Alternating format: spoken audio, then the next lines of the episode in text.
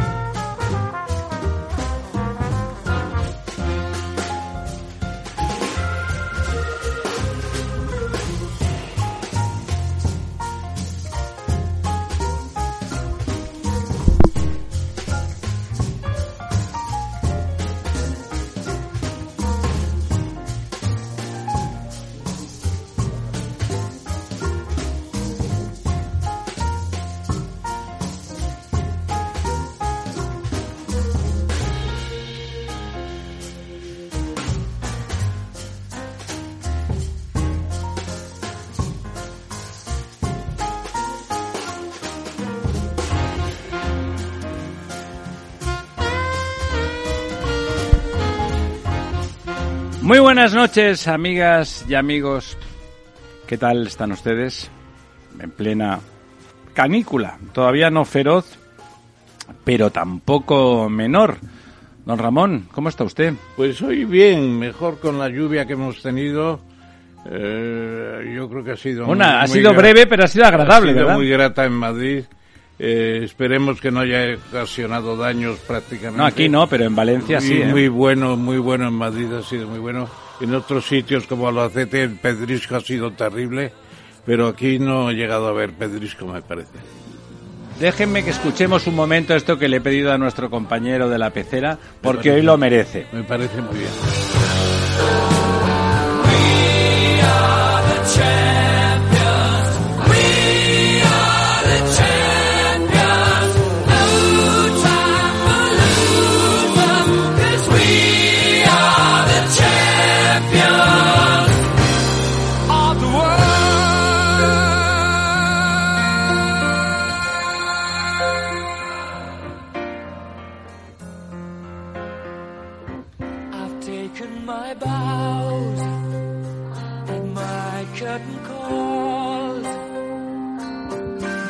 Brought me fame and fortune and everything that goes with it. I thank you all, but it's been no bed of roses,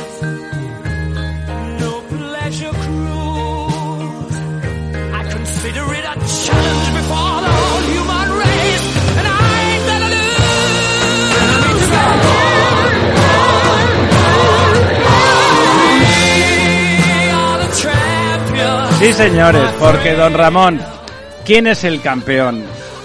¿Ha visto usted lo que ha hecho hoy Rafa Nadal? Sí lo he visto en sea, parte, por lo menos. Es, es, es impresionante. No ha ganado nada, ¿no? No ha ganado nada y probablemente el partido de hoy le cueste no poder competir por, por el campeonato real de, de Wimbledon, ¿no?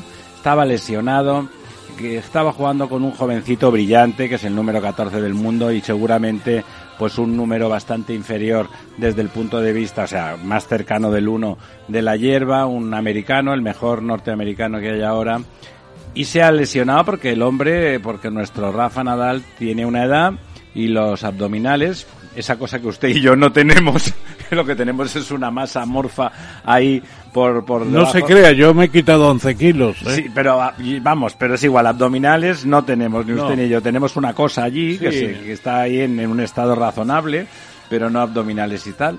Y, ha conseguido, se ha sobrepuesto, lo ha hecho como lo hace siempre él, por el público, por él mismo, por si acaso este es el último Wimbledon que juega, podría ser tranquilamente, y ha jugado, ha aguantado, ha resistido, como, como, como es él, ¿no? Como un, un mediterráneo, un, lo decía, no me quiero adjudicar la expresión, pero me ha parecido apropiada, como un héroe mediterráneo clásico, como un griego de aquella época heroica, ha resistido hasta el final y ha desquiciado en, desde el punto de vista casi estético a, su rival, ¿no? Ha llegado, ha llegado al, tercer, al quinto set, han jugado el tiebreak eh, de ese alargado que, que hay que hacer 10 puntos y un tío que le ha hecho 19 aces por, por 7 Nadal, o sea, un gran sacador, ha perdido en los tiebreaks, como usted sabe, lo normal es que gane el mejor sacador, digamos, es un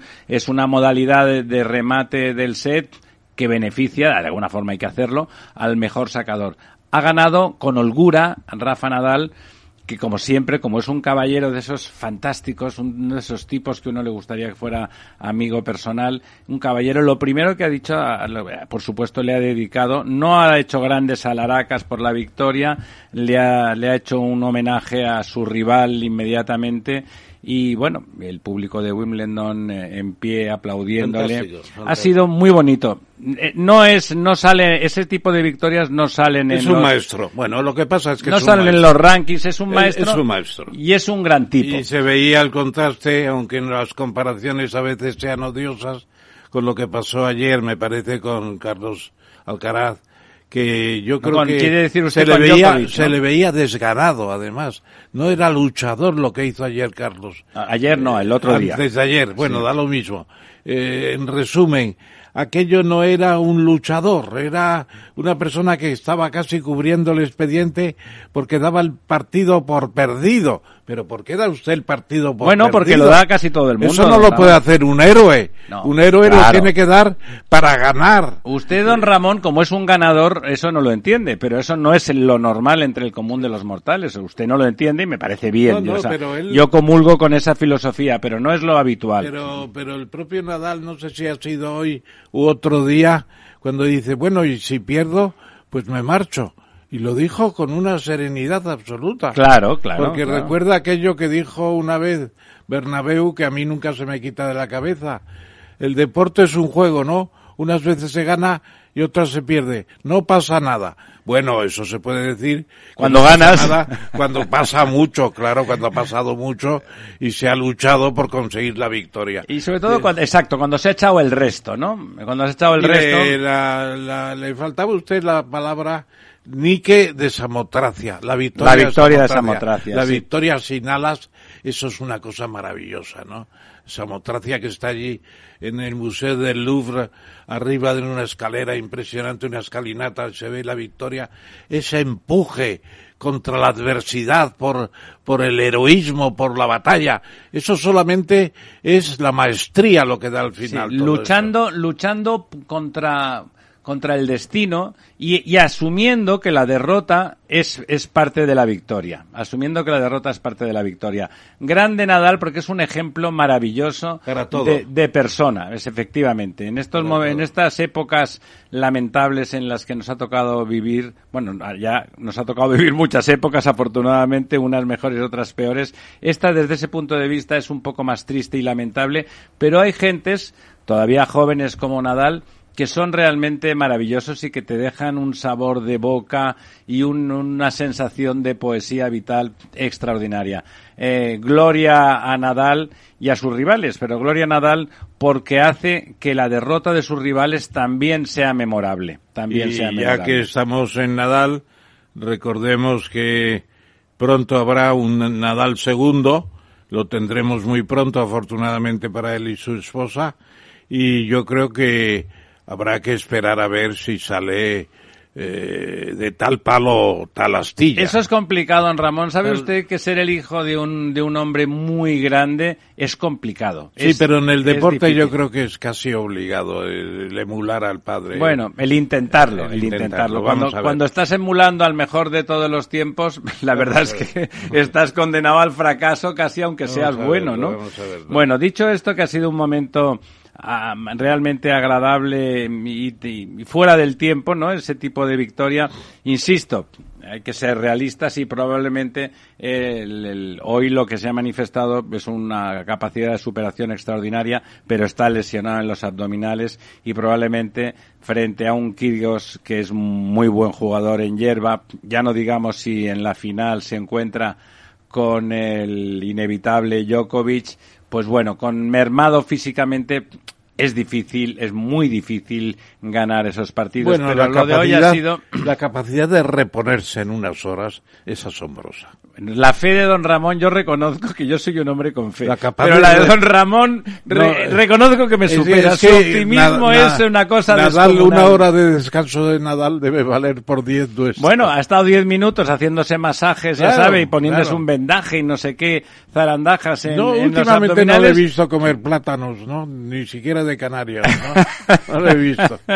No sé si yo sigue Está comiendo. preocupado, está demasiado preocupado para comer plátanos hasta el bueno de Nal. Bueno, total ha sido precioso, ha sido muy bonito, ha sido tan bonito que yo creo que no le ha sabido mal ni a ni a la- al norteamericano jovencito, muy buen tenista con un gran futuro por delante que al que ha derrotado, ¿no? Eh, se disculpaba como diciendo, hoy que estaba lesionado me tenías que haber ganado, ¿no? Está como feo que no me hayas ganado, lo siento mucho, ¿no? Es de esa empatía, es tan empático que claro, lo que pasa es que puede más la empatía con el resto del público. Él sabe que en, que en España se le sigue, no solamente en España, porque como es un tipo de esas características, eh, genera una, no más allá de la simpatía, una admiración, una admiración positiva, una esperanza. Sa- ¿Sabe Eh, usted que yo una vez estaba en La Máquina, un restaurante asturiano por aquí, por Chamartín, muy bueno, por cierto, y estaba esperando unos amigos en la mesa y vi a Nadal en el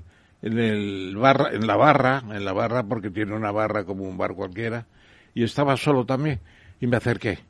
Y estuvimos hablando como 20 minutos. Claro, usted que- como se llama Ramón Tamames, No, pero- y es un jodido No, rockstar, no, pues puede hablar con quien que le dé la gana. Estuvimos hablando tranquilamente, Nadal y yo. Es que es un tipo tranquilo, Nadal. sí, ¿eh? señor, y daba gusto hablar con él. La pena es que ese momento no se prolongara después con una amistad que fuera más, ya más. No he vuelto a verle ni he vuelto Bueno, a él no para, el pobre hombre. eh, Claro, tiene que- Pobre no, pero la verdad es que tiene el culo en burra permanentemente, ¿no? Totalmente. Déjeme que salude a nuestro don Lorenzo Dávila. Lorenzo, ¿está usted ahí? Muy buenas noches, don Ramiro. Buenas noches, profesor. Os estaba escuchando y me, me uno a esa admiración por un, por, por un, bueno, por un personaje que es la más evidente demostración de que los extraterrestres existen, ¿no? Eh, que es mallorquín, coño, que es mallorquín. es, es de otro mundo. Rafa Nadal es de otro mundo. Ha sido realmente impresionante. No sé si ha tenido usted ocasión de ver el partido, yo no lo he visto. La verdad es que al final, cuando me ha escrito mi hijo desde Roma diciendo, me estoy viendo, como se me ha retrasado el vuelo, estoy viendo el partido de Nadal, estaba medio llorando de emoción con Nadal y tal, y me he conectado a ver el final y, y- y he visto, no he visto, he oído, porque no lo he visto, he oído el final de ese, ese tiebreak extraordinario que, donde ha ganado el partido, donde la ha ganado es curioso, ¿no? En ese sentido el tenis es como la vida. Después de un trabajo ímprobo, cuatro horas y pico, arriba, abajo, corriendo como enanos para tal, y al final es en, es en un, en un, en un mini set que, que eso que hacen 10 puntos que hay que ganar, eh, que se alarga 20 minutos más y ahí se gana o se pierde todo el partido, ¿no? De golpe la vida es cruel, ¿no? Tú trabajas seriamente y todo se He visto. decide en un momento, ¿no? He visto algunas algunas partes del, del partido, pero no todas, porque debo reconocerle que yo con Rafa Nadal, y me ocurre también con otros deportistas españoles, me pongo muy nervioso. A mí me a pasaba tengo- eso. Se me ha tengo que quitado. dejar de verlo porque si no... A mí me pasaba también, Lorenzo, me pasaba, no podía ver un partido de Nadal entero. Y ahora ya lo veo con una frialdad. Con fe, ¿no? Va a que yo ganar, me, ¿no? me pasmo, me pasmo, porque ya es un maestro y ya se le puede ver siempre en su maestría, para bien o para mal, ¿no? Fantástico. Don, bueno, don Lorenzo hoy no nos acompaña en nuestra mesa redonda de los caballeros de la verdad desnuda, porque resulta que esta mañana a la una del mediodía eh, pues ha descubierto que ese dolorcillo de cuerpo tipo gripe tradicional era un COVID, ¿no, don Lorenzo? Pues sí, así es. Parece ser que en esta séptima ola que está haciendo realmente, bueno, yo creo que, que conozco muchísima gente. O sea, es- No, no, sí, es una ola amplia, ¿verdad, una don Ramón? ola, Enorme. terremoto el que está viniendo eh, en Madrid. Me comentaba un amigo que había estado en Alemania que parece ser que allí es espectacular. ¿Dónde, ¿Dónde me dice usted? En Alemania. En Alemania. En Francia están con 200.000 casos ayer. En Italia con 100.000. O sea, es, es algo espectacular. Todo parece indicar que no es tan fuerte como otras, como sobre todo la primera ola, pero, pero bueno, parece ser que es que se contagia hasta por teléfono, así que cuidado. Bueno, pues, pues, eso, es- eso usted mismo, o sea, no, no, no aliente mucho en el auricular, no sea que se nos pegue alguna cosa. Seguro que no. con máscara.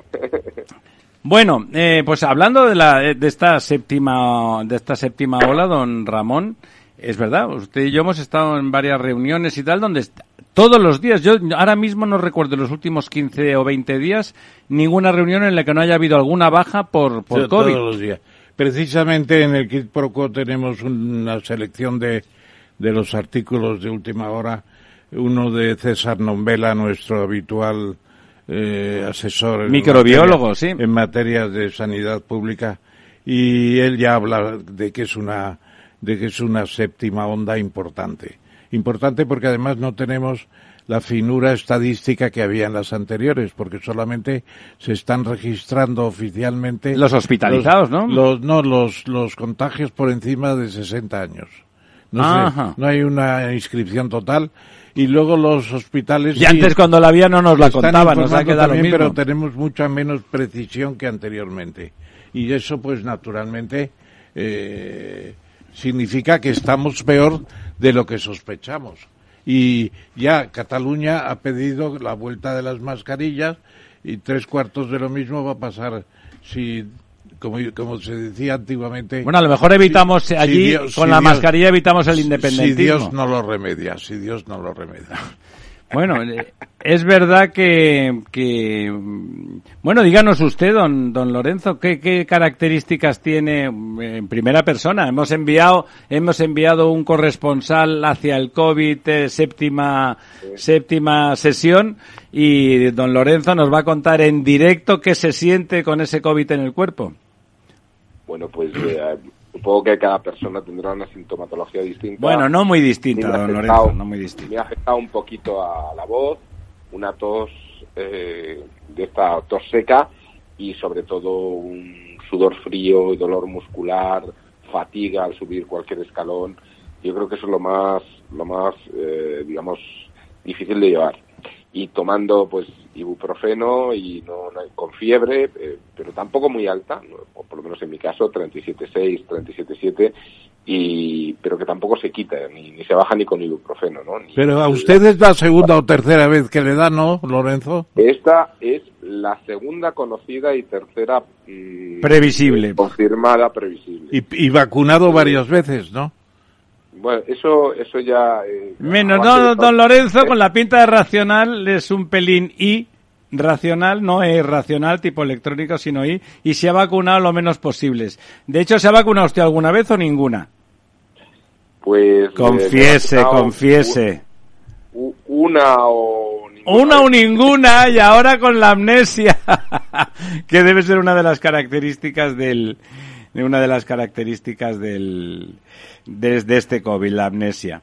Bueno, déjenme antes, como luego tenemos muy pautado todo lo que se va a hablar, eh, y vamos, no es menor el tema del COVID, porque es verdad que no siendo dramático, porque los mayores están bien vacunados y parece que solo afecta seriamente a la gente con dolencias crónicas de otro tipo, a las que descompensa, por decirlo de alguna manera, eh, siendo eso no menor. Déjenme que comente que en sus, eh, en sus cosas, en sus cositas, la señora Colau había metido una doble tasa de basuras, ya había una tasa de basuras en Barcelona, por supuesto, como en todos sitios, eh, y entonces ella metió otra, porque como no le salían los números, la metió, por supuesto, en el recibo del agua para sus denostados eh, enemigos públicos, bueno, ella es el enemigo público de ellos, ellos, los pobres, hacen lo que pueden, de Aguas de Barcelona, les metió en el recibo otra tasa de, de basuras, que no era, no era precisamente pequeña, de hecho era de las partes más grandes de ese recibo,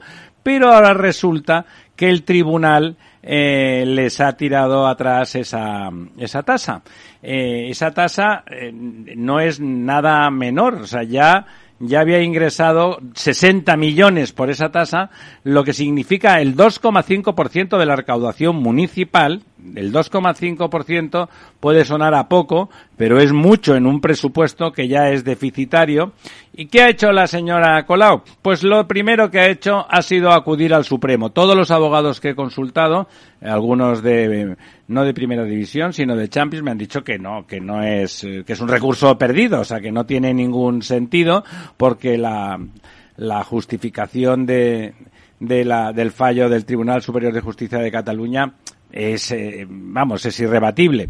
Eh, pero ella de esa manera gana tiempo, probablemente llegue a las elecciones municipales, pueda seguir cobrando pueda seguir cobrando ese, esa tasa y equilibrar razonablemente las cuentas o perder o perder eh, lo menos posible con lo cual demuestra una vez más que si algo le importa en este mundo, desde luego no es ni Barcelona ni los barceloneses. Ustedes que son los dos, usted también es abogado de, de formación, ¿no? Licenciado en... Soy jurista, doctor en Derecho. Doctor en Derecho. Bueno, usted es de todo, pero usted también, don Lorenzo, usted también es licenciado en Derecho, ¿verdad?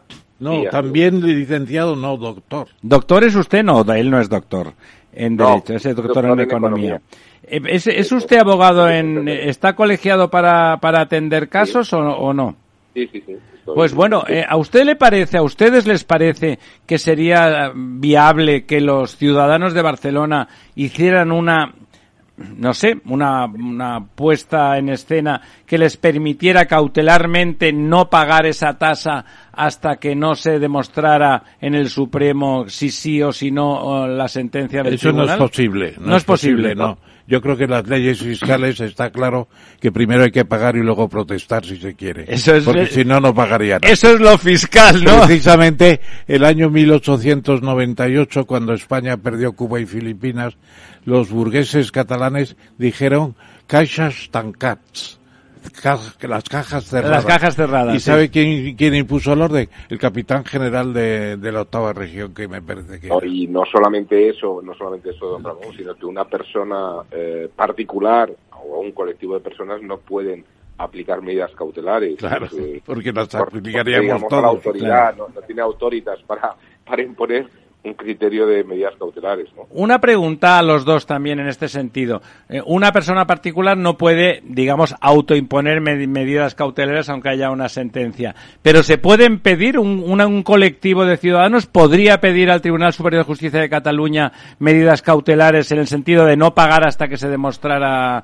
No, la- yo creo que no se Pedir, puede digo pedir. pedir. Pedir se puede pedir lo imposible, pero darlo no lo dará nadie. No lo dará nadie. Nadie, nadie. La administración es inflexible en ese aspecto. Primero cobrar y luego proteste usted lo que quiera. Y luego ya sí eso, como diría José Mota, luego ya sí Mañana, eso, ¿no? mañana. Efectivamente. Lo de no pagar, mañana. Bueno, eh, en nada, en muy, en un minuto y escaso, vamos a tener con nosotros a nuestro primer invitado, un inglés ilustre, residente en España, que que, eh, que con la que está cayendo en el Reino Unido ahora en el gobierno del señor eh, Johnson es más que pertinente.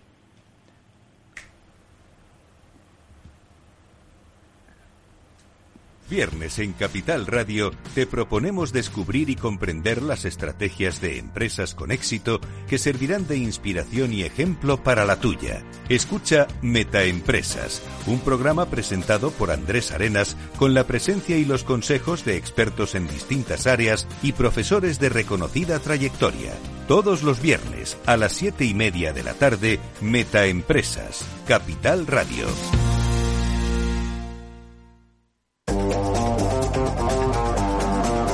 Hoy estás aquí y mañana En cualquier parte.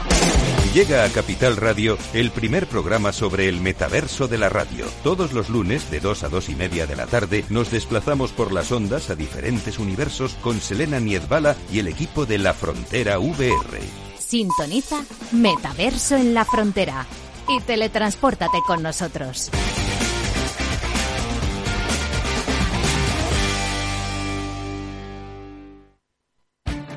Esto te estás perdiendo si no escuchas a Rocío Arbiza en Mercado Abierto. Salvador Sicat, director de Chase Response y de Haze Technology en España. Hay candidatos que están aceptando ofertas económicas más bajas solo porque la empresa le ofrece una un salario emocional mucho más rico que, que, otras empresas que a lo mejor ofrecen 5.000 euros más, pero que no tienen tantos beneficios sociales, no tienen tanta flexibilidad a la hora de, de entrar y salir o que, o que tienen una política de teletrabajo más, más rígida. Esta, este aspecto, el salario emocional, yo creo que en los últimos cinco años eh, su importancia ha aumentado de manera exponencial como nadie preveía. Mercado Abierto con Rocío Arbiza.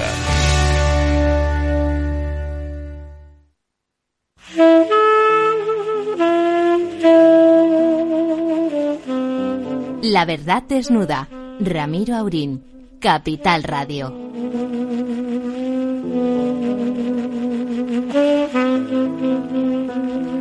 Aquí estamos de vuelta, 22.31 de la noche y al otro lado del teléfono, si nada ni nadie lo remedia, tenemos a don Tom Barnes Marañón. ¿Está usted ahí, señor Barnes? Muchas gracias por estar de nuevo con nosotros en La Verdad Desnuda. Ya saben ustedes, el señor Barnes es eh, nieto del, del, más que ilustre doctor Marañón y, bueno, ya está con nosotros, es un comentarista eh, privilegiado para comentar tanto desde la óptica española como de la británica esa actualidad tantas veces eh, compartida. En este caso es compartida por todo el mundo porque lo que está pasando en el Reino Unido eh, por un lado es lamentable y por otro lado honra al sistema, ¿no? No es esto en España, Tom, sería sería impensable, ¿no? Que el propio partido del primer ministro, en vista de lo que está ocurriendo, se plantee seriamente sustituirlo a despecho de ese de, de su actitud, ¿no? Claro, pero pero yo creo que hay que tener en cuenta que en el Reino Unido eh, los partidos no son creados desde, las alturas y desde, y desde los líderes políticos, es decir, tienen vida propia y los diputados tienen, se deben a sus electores en los distritos electorales, es decir, tienen una capacidad de independencia, de ser independientes y de ejercer su crítica y su control y contrapeso a la jerarquía del partido que el parlamentario en, España carece de ello, ¿no? Don Ramón. Bueno, yo, eh, quería darnos, darte otra vez, eh, querido Tom, la bienvenida a esta mesa redonda, a ver cuándo puedes venir en plan presencial y ya a la vez eh, con tus propios ojos. Es un poco como la, la, mesa del rey Arturo, claro, más redonda que una circunferencia. Entonces, eh, comentamos tu artículo de ayer, en, de antes de ayer, en, Expansión, La hora de los adultos. Y ahí, pues a mí me parece que hacías una cosa que es muy bonita, eh, que comparabas con lo que decía don Geraldo, Gerald Brennan, que los españoles lucimos pocos nuestras grandezas y nos duele. Y señalabas que el rey reunió a todos en una estupenda cena en el, en el Palacio de Oriente, que es una maravilla en una serie de aspectos, y luego lo hacía al día siguiente en el Prado, inmenso, el propio presidente del gobierno. Y ahí estaba Johnson, de quien hablábamos hace un minuto, pues que dices tú que es el más el más culto de la pandilla de la OTAN, lo llamas, la pandilla de la OTAN que visitó España está muy bien. Entonces, eh, eso significa que los mayores se pusieron para contar a los demás que es España, etcétera, etcétera. ¿Y dónde estaban los niños de la posible reunión? Pues los niños eran los que están contra la OTAN están en el gobierno sentados en las poltronas, aguantando la OTAN porque les viene muy bien la moqueta. Don Ramón, y estaban de vacaciones en Nueva York con el Falcon. Y estaban no solamente de en vacaciones, sino subdividida su mente en anti-OTAN y, promo, y pro, pol- pro- poltrona, poltrona. Es decir, es un caso único, es una coalición que sirve o no sirve, pero siempre para los votos para mantenerse, eso sí. La, eh, tenemos unas ideas, pero si no valen, hay otras mejores. Con tal de seguir cobrando a final de mes los 9.000 Eh, lo destacas muy bien, no se ha destacado eso entre los visitantes de la OTAN, Tom. Eh, a mí me parece que es una cosa muy relevante. ¿Podrías, podrías ampliarlo un poco? No, yo, yo lo que me pregunto, como te preguntarás tú, Ramón, como te preguntamos todos, es cuánto más puede mantenerse esta, esta, esta coalición de gobierno, vamos, ¿no? Es decir, han sido ya muchos callos que ha pisado Sánchez. Yo creo que el primero es, ah, es que Sánchez está a las mil maravillas con la casta marroquí, por ejemplo, ¿no? Que es la más odiada posible por la, la izquierda radical en España. Ah, pero la OTAN, en dos sectores más en rota, que el fondo, ¿qué más da, no? Que sean cuatro, que sean seis. Pero, pero esto es otra más menor. Ah, en todas las coaliciones, según se acerca el final de la legislatura, como todos sabemos, las coaliciones se deshacen, ¿no? Porque cada uno tiene que competir por el, su, por el voto, y en este caso la izquierda radical y el PSOE están compitiendo por el mismo ¿no? Y, ah, y entonces este, esto yo creo que no puede durar demasiado tiempo más, este gobierno. A ti, Bar, Toms, ¿te parece? al- me, ha, me ha comentado alguna persona brillante que, que eso de que le dejara el que le dejara el Falcon para irse de Cuchipanda, porque luego le piden la agenda a la, a la ministra Montero y no hay agenda, ¿no? La agenda era una juerga que se iban a correr en Estados Unidos entre Washington y Nueva York a, a costa de todos los españoles, que, que era como en ese sentido, lo digo por eso que has dicho que al final de las legislaturas las coaliciones tienen tendencia a la disolución para que cada uno busque su lugar bajo el sol. ¿Hasta qué punto no era, entre comillas, una trampa y que, y que la señora Montero y compañía están pensando, bueno, para lo que me queda en el convento, no sigo con el refrán español, pero ya saben ustedes. ¿A ti eso te parece plausible? ¿Te parece por un Me lado? parece absolutamente plausible eh, y una trampa que ya gustosamente se metieron en ella, ¿no? Claro, pero, claro. Pero hay un mar de fondo, es decir, ellos cuando llegan a, a Nueva York, pues, em, pues tienen sus aliadas ahí, ¿eh? Claro. que hay la, la ¿cómo se llama? La- es- esta, esta, esta miembro del Congreso de Nueva York que, que es hispana, vamos, y que es muy izquierdista. Ah, y también la vicepresidenta. Es decir, ellas allí ah, se sintieron seguramente muy a gusto con las corrientes radicales que las hay en, en Estados Unidos, sobre todo en Nueva York. Ese wok, la, cultura wok se puede homologar en cierta medida con este con este posizquierdismo situacionista de, de Podemos, de lo- Absolutamente, absolutamente. con el mismo nivel de incultura general y de estulticia. Bueno, pues eso ya son comentarios nuestros, digamos, en nuestra propia área de subjetividad, pero, pero el bloquismo eh, no, no es nada de excepción, ¿eh? No es poquita cosa. No, no, no. Y es, y hay que tomarlo muy en serio. Y yo creo que aquí hay una auténtica batalla cultural y que, y que no nos damos suficientemente cuenta de ello, pero, pero desde luego el, el tumbar estatuas está muy de moda, ¿no? Eh, ah, ¿Te parece que, hay, que hay cuestiones puntuales, pero muy mediáticas, como el caso Johnny Depp contra Amber y esa visualización de hasta qué punto el- la cultura woke está cancelando a personas sin, sin haber demostrado nada, ¿no? O sea, la presunción de culpabilidad, esa presunción de culpabilidad contra el hombre eh, sin que haya antecedentes, porque presunción de culpabilidad contra alguien que ha matado gente habitualmente, digamos, bueno, es, es- es humano que ocurra. Si no es el caso, ¿te parece que ha tenido algún sentido en Estados Unidos contra la cultura woke o no tampoco? No, no, sí que ha tenido. Y yo creo, pero pensando que, que a ti te, te, te convidan a dar una conferencia en Colombia, en Nueva York, y, y en la universidad, y te cancelan. ¿no? Directamente. Directamente. Don Ramón. No, yo te preguntaría, Tom, eh, efectivamente, cuando se acerca la cita electoral, las coaliciones empiezan a debilitarse. Bueno, Yolanda Díaz es una artista, no cabe duda. Estaba hablando esta tarde o ayer también de eh, que se va a reunir la coalición, que encontrarán una fórmula para mantenerse eh, el equilibrio. La fórmula secreta de la Coca-Cola. Seguir aceptando todo lo que diga Sánchez, porque es el que maneja el, el gobierno Frankenstein. Y mientras se maneje el gobierno, pues eh, estarán ahí. Pero el- a principios del 2023, eh, del 24, lo más tarde, habrá que ir a las elecciones.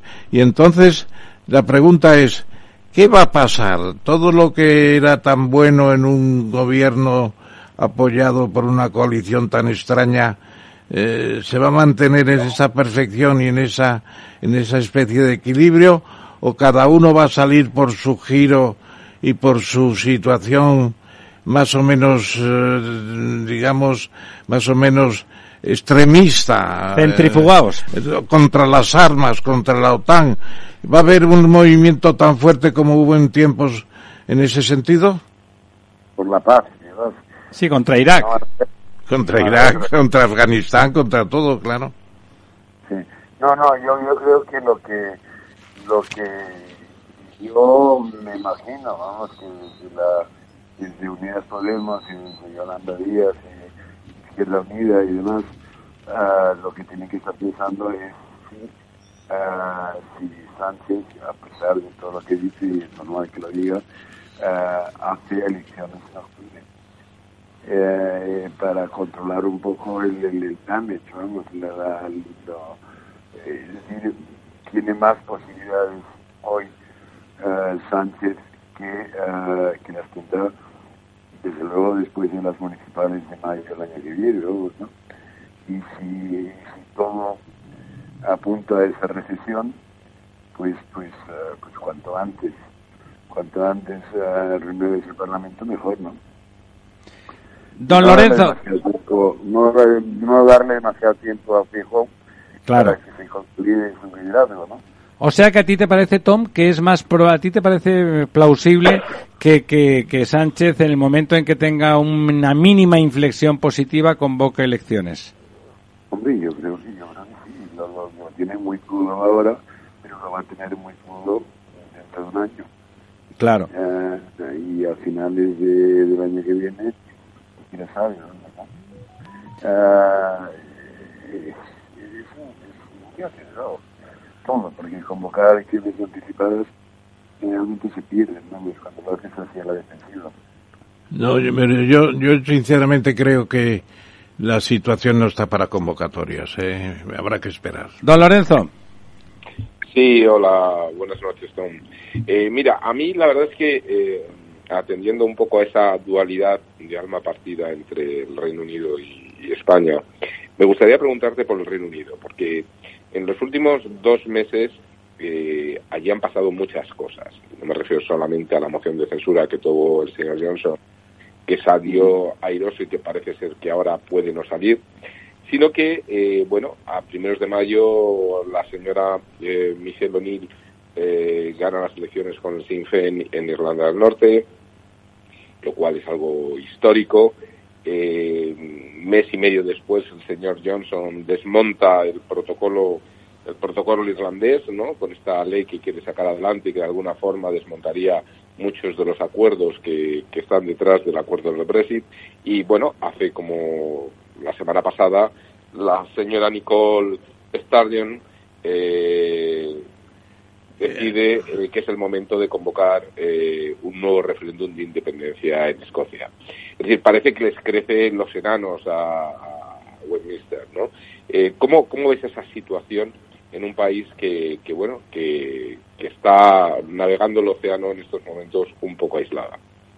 Sí, hay, hay, hay temas muy, muy, muy distintos. ¿eh? Lo de una cosa es la República de Irlanda, otra cosa muy distinta es el protocolo para Irlanda del Norte, lo del referéndum en, uh, en Escocia, pues estaba sobre el, sobre el sobre la mesa porque eso fue la promesa electoral en, de, en el programa electoral de, del Partido Nacionalista Escocés, bueno, ¿no? Este, que, que haría en esta legislatura y si no lo hace ahora no lo va a hacer nunca. ¿no? Johnson ha dicho en todo caso que no, que no, no aceptará un referéndum, uh, pero esto irá a la Corte del Reino y se verá si se puede hacer legalmente o no. Lo que no van a hacer las cosas, y eso estoy muy seguro, es un referéndum así de unilateral, vamos, ¿no? no pactado uh, a la catalana, eso no van a hacer. Uh, en cuanto a Johnson Johnson, pues, pues mira, yo creo que, que, que está acabado. Uh, va, dice que va a aguantar y demás, pero es que ya no es su partido parlamentario, que ya es mayoritario pidiendo su cese, y, pero es, el, um, es su propio gabinete, ¿no? Y son seis ministros los que le quedan, ¿no? Que le están pidiendo que, que lo deje. El Partido Conservador es un partido muy práctico, muy pragmático. Y ellos cuando ven que su líder no va a ganar elecciones porque se ha hecho tan impopular, uh, sostenible, y es lo que hicieron con Thatcher, y lo que han hecho una y otra vez, son completamente uh, directos todo esto, ¿no? Y el navajazo en la espalda y demás, y Johnson lo sabe perfectamente bien, y, yo creo que Johnson va a tener que, uh, va a tener que emitir. En fin, nos ha dado muchísimos sorpresas en la vida Johnson. Tiene vida de los de los datos y demás. Y veremos, ¿no? Pero yo la verdad creo que esta, esta no puede salir. Tom, ¿te parece que un siguiente, porque el siguiente primer ministro seguiría siendo conservador si lo destituyen los miembros de su partido, podría cambiar el signo de con el Brexit podría iniciar un, una transición de algún tipo inversa o te parece que eso es irreversible del todo para los próximos años? Para los próximos años es irreversible, Ramón. Uh, ahora que, que, no tener a Johnson en frente facilita toda la relación con Bruselas, eso eso es indudable, vamos. Uh, o sea, no va uh, a ganar un Brexit de estos duros, duros, duros. Al contrario, vamos, va a ser una gente una persona moderada. Uh, y puede muy bien ser el, canciller que ha emitido en zonas como puede ser cualquier otro, pero tiene, tiene mucho banquillo el Partido Conservador y no pasa nada. O sea, todo el mundo dijo que cuando se cepillan a el John Major, si recordáis, tanto venía por Candelilla, que se venía en España, pues John Major pues ganó la selección Entonces se puede decir que realmente el Brexit eh, eh, va a durar, no nadie lo va a cambiar rápidamente. Quizá la operación de extender las facilidades de, digamos, el, lo que es una, una unión, una unión aduanera que, que, que se ha roto y indebidamente seguramente y manteniendo esa cosa extraña en la Irlanda del Norte, pues eso ha sido un empeño de, de, de del propio Johnson en las últimas los últimos Hombre. arreglos, pero eh, yo creo que el Brexit es para, para mucho tiempo. Lo que pasa es que puede fallar una cosa importante, que el Reino Unido se considera como la alianza especial de Estados Unidos en el mundo y más concretamente en Europa sobre todo. Y eso los norteamericanos pues quizá no lo tengan ya tan claro.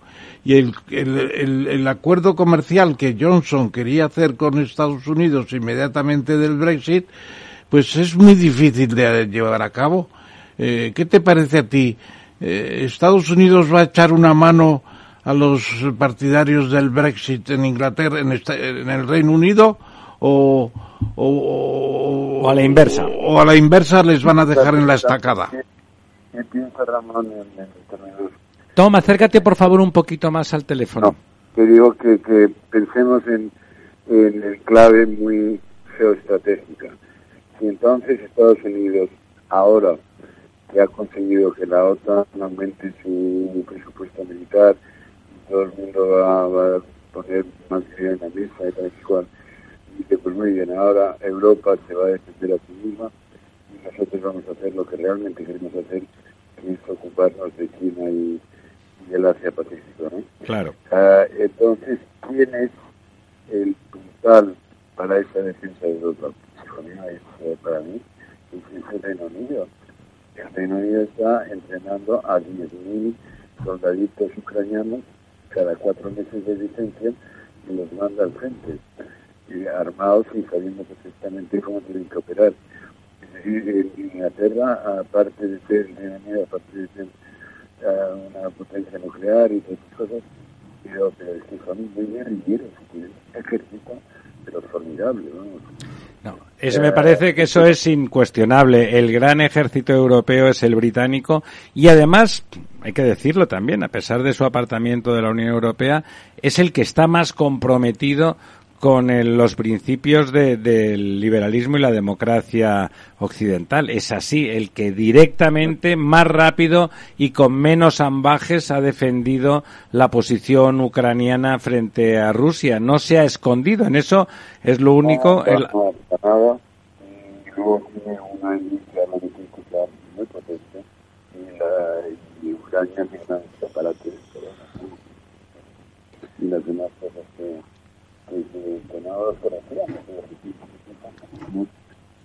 cosas muy, importantes. ¿no? Y entonces, pues, sí, ese papel del Reino Unido para Estados Unidos en Europa, lo normal es que construya lo que los que, los que tienen Inglaterra es un acuerdo comercial con Estados Unidos. Eh, Lorenzo. Lorenzo, se ha cortado. Se ha cortado Lorenzo. Bueno, pues don Ramón. Sí, indudablemente, eh, quizá... Hablábamos del Y ejército. No, no, no, británico. y hablando del ejército y de otras cosas. Yo me acuerdo un artículo que hubo hace años en Forbes, que es una revista muy interesante, además de calcular los millonarios que hay en el mundo Sí, todos eso los es la años. parte Aparte light, de eso, sí. Forbes también hace propuestas a veces increíbles. Hace como cuatro o cinco años planteó que habría una especie de organización mundial anglosajona, incluyendo a Estados Unidos, incluyendo Canadá, incluyendo naturalmente Australia, Nueva Zelanda, Inglaterra, Gales, eh, Escocia y Irlanda del Norte, una especie de Estados Unidos anglosajones.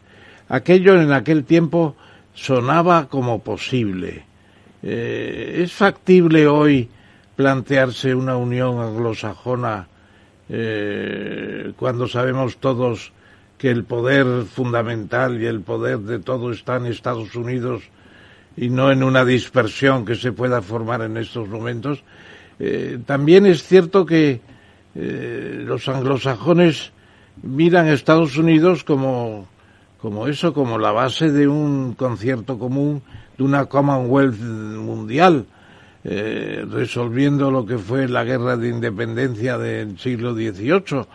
Eh, ¿Cabe alguna posibilidad de aquella iniciativa de Forbes? Pues mira, lo que has tenido es un, un ejemplo muy importante que es lo de AUKUS, que es Australia, UK, Estados Unidos, que, eh, eh, que, es una alianza militar que empieza con la venta de submarinos a americanos a Australia y, para tener una, una, una presencia muy fortalecida por, por Australia en el, en el Asia Pacífico además frente a China que es lo que es lo que más obsesiona por lo que yo entiendo a Washington en este momento es decir eh, que hasta qué punto Ucrania es un ensayo para lo que sería la invasión de Taiwán Don Lorenzo, que le hemos recuperado a usted. Sí, eh, bueno, la verdad es que no, no os he podido escuchar, ni he podido, por desgracia, escuchar la, la contestación de, de nuestro amigo Tom. Eh, bueno, yo, en lo que ha comentado, que esto sí lo escucho, posibilidad de, de, ese- de esa vuelta a una especie de Estados Unidos anglosajones, a mí lo que me, sí me gustaría es eh, en, la otra dirección. El, el Partido Laborista inglés eh, parece que puede que puede estar eh, con posibilidades o, o, digamos capacidad de poder ganar unas nuevas elecciones si se tuvieran que convocar en la crisis del señor Johnson. El Partido Laborista, eh, con sus nuevos líderes, ha mostrado un cierto interés por volverse a aproximar a la Unión Europea. ¿tú ves eh, que pueda haber este, este, este giro, a, a su vez histórico, en el Reino Unido de volver a solicitar el ingreso en la Unión Europea y con ello tratar de calmar los problemas eh, bueno pues de índole separatista entre los entre los miembros de la Unión Yo, yo creo que, um, que, o sea, yo comprendo perfectamente los deseos que hay, eh, que exista un giro eh, en la política británica y, que un acercamiento de un, no sé, la Aduanera, quizás un arreglo al lado noruego con, con, con, con Bruselas, pero, pero el Partido Laborista eh, es tan Brexit eh, como es el conservador. Eh, es decir, sus eh, escaños tradicionales eh, de siempre el Partido Laborista, en el electoral, en el mapa electoral británico, votaron todos para Brexit, la, digamos, la base electoral del Partido Laborista y la, la, la Inglaterra industrial, no decir la proletaria, es, es muy, muy nacionalista y muy, muy anti-Europa. ¿eh? No, no les convence, vamos, para nada el, mercado libre, la inversión europea, no pasan. Y, uh, yo, lo de Brexit ha sido tan, tan, tan divisorio, tan polarizador, tan tremendo para Inglaterra.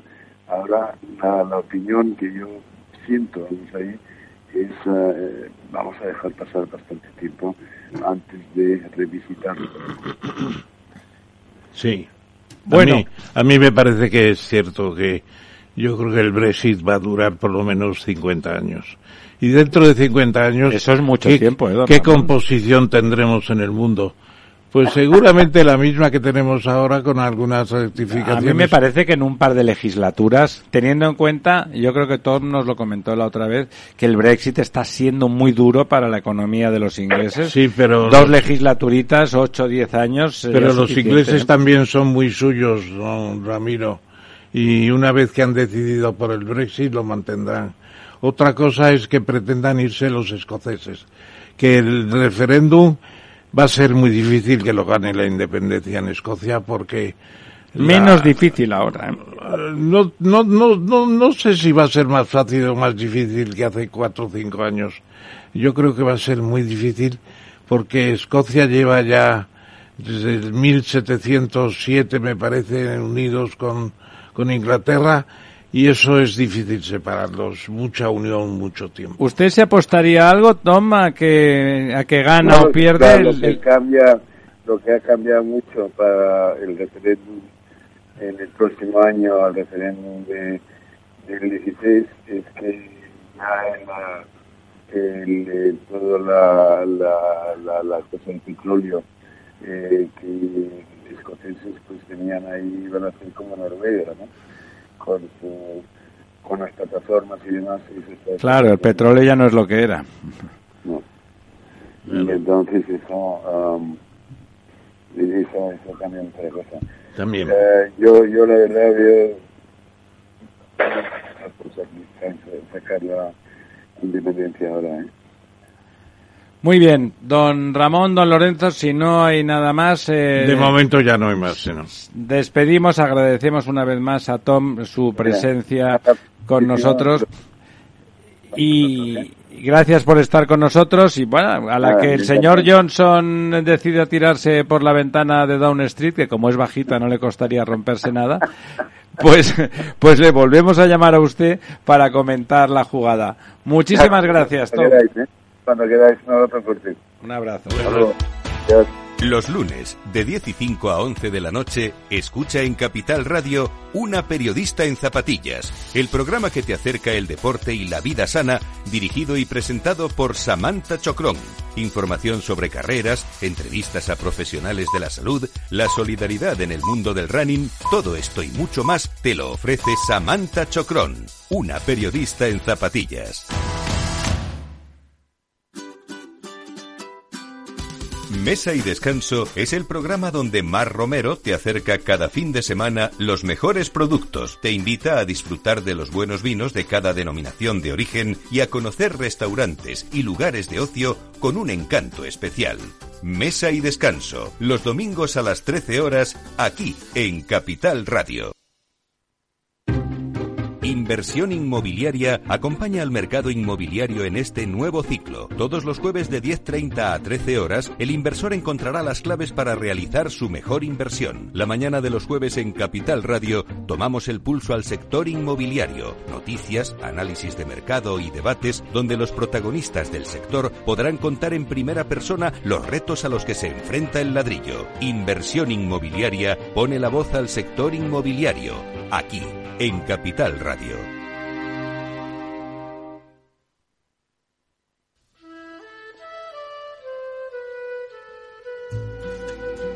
La verdad desnuda. Capital Radio. Aquí estamos de nuevo con esta nueva sintonía que nos han puesto nuestros amigos y que es muy bonita. Eh, nuestro próximo invitado, eh, la verdad es que precisa poca presentación. Es un hombre bien conocido en los medios y con un prestigio económico grande. Por supuesto, como dice lo que piensa siempre, pues entonces hay quien no está de acuerdo con él, que es lo que pasa cuando uno no se pone melifluo. Pero, pero don Daniel Lacalle, ¿qué tal está usted? Y bien, con un placer enorme estar eh, este rato hablando con vosotros. ¿Qué tal? Muchísimas gracias por estar con nosotros. La verdad es que le comenté a nuestro profesor Tamames, con el que planeamos siempre qué vamos a hacer en este miércoles ah, por la noche, que hay muchas personas, como siempre hablamos mucho de economía, porque tanto don Lorenzo como don Ramón pues son economistas, eh, don Ramón en particular, pues el particular oráculo de Delfos que hemos tenido en el país tanto tiempo, y me decían, oye, tenéis que hablar de esa recesión, va a haber recesión, no va a haber recesión, ¿qué va a ocurrir con eso? Y de verdad que decidimos, oye, me, me dijo él, oye, me- ¿te parece si llamamos a, a Daniel y tal? Digo, oye, me parecería formidable. Por lo tanto, muchísimas gracias por estar con nosotros y para una breve presentación e introducción, Sí, además- se lo paso a don Ramón. Bienvenido, Daniel, a este foso que no es de los leones ni mucho menos. Es más un foro que un más foso. un foro de, de amigable, no componenda, pero sí discusión. Y además por aquí han pasado ya Ontiveros, Carbó, Cabrillo, Santos Huesga, una serie de economistas preclaros. Y además, como dice el propio director del programa, Ramiro, eh, había que hablar de lo que viene. Un poco Feijó, Feijó ha ido dando la nota estas últimas semanas. Economía, economía, economía, ¿no? sí. It's economics, Un poco- stupid, un poco ¿no? reiterativo. Yo estuve en la presentación que hubo allí en La Razón y la verdad es que estuvo casi, casi demasiado... Estuvo monográfico. Demasiado economista.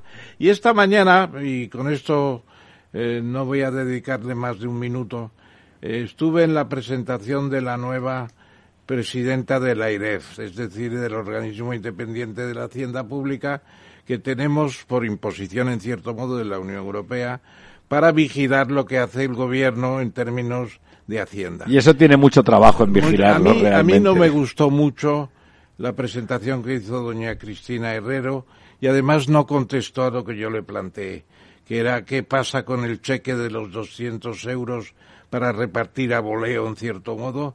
¿Qué pasa con el ingreso mínimo vital que nadie está contento con él? ¿Y qué sucede con los fondos europeos que nadie sabe dónde están? Y ni, ni qué va a pasar con ellos.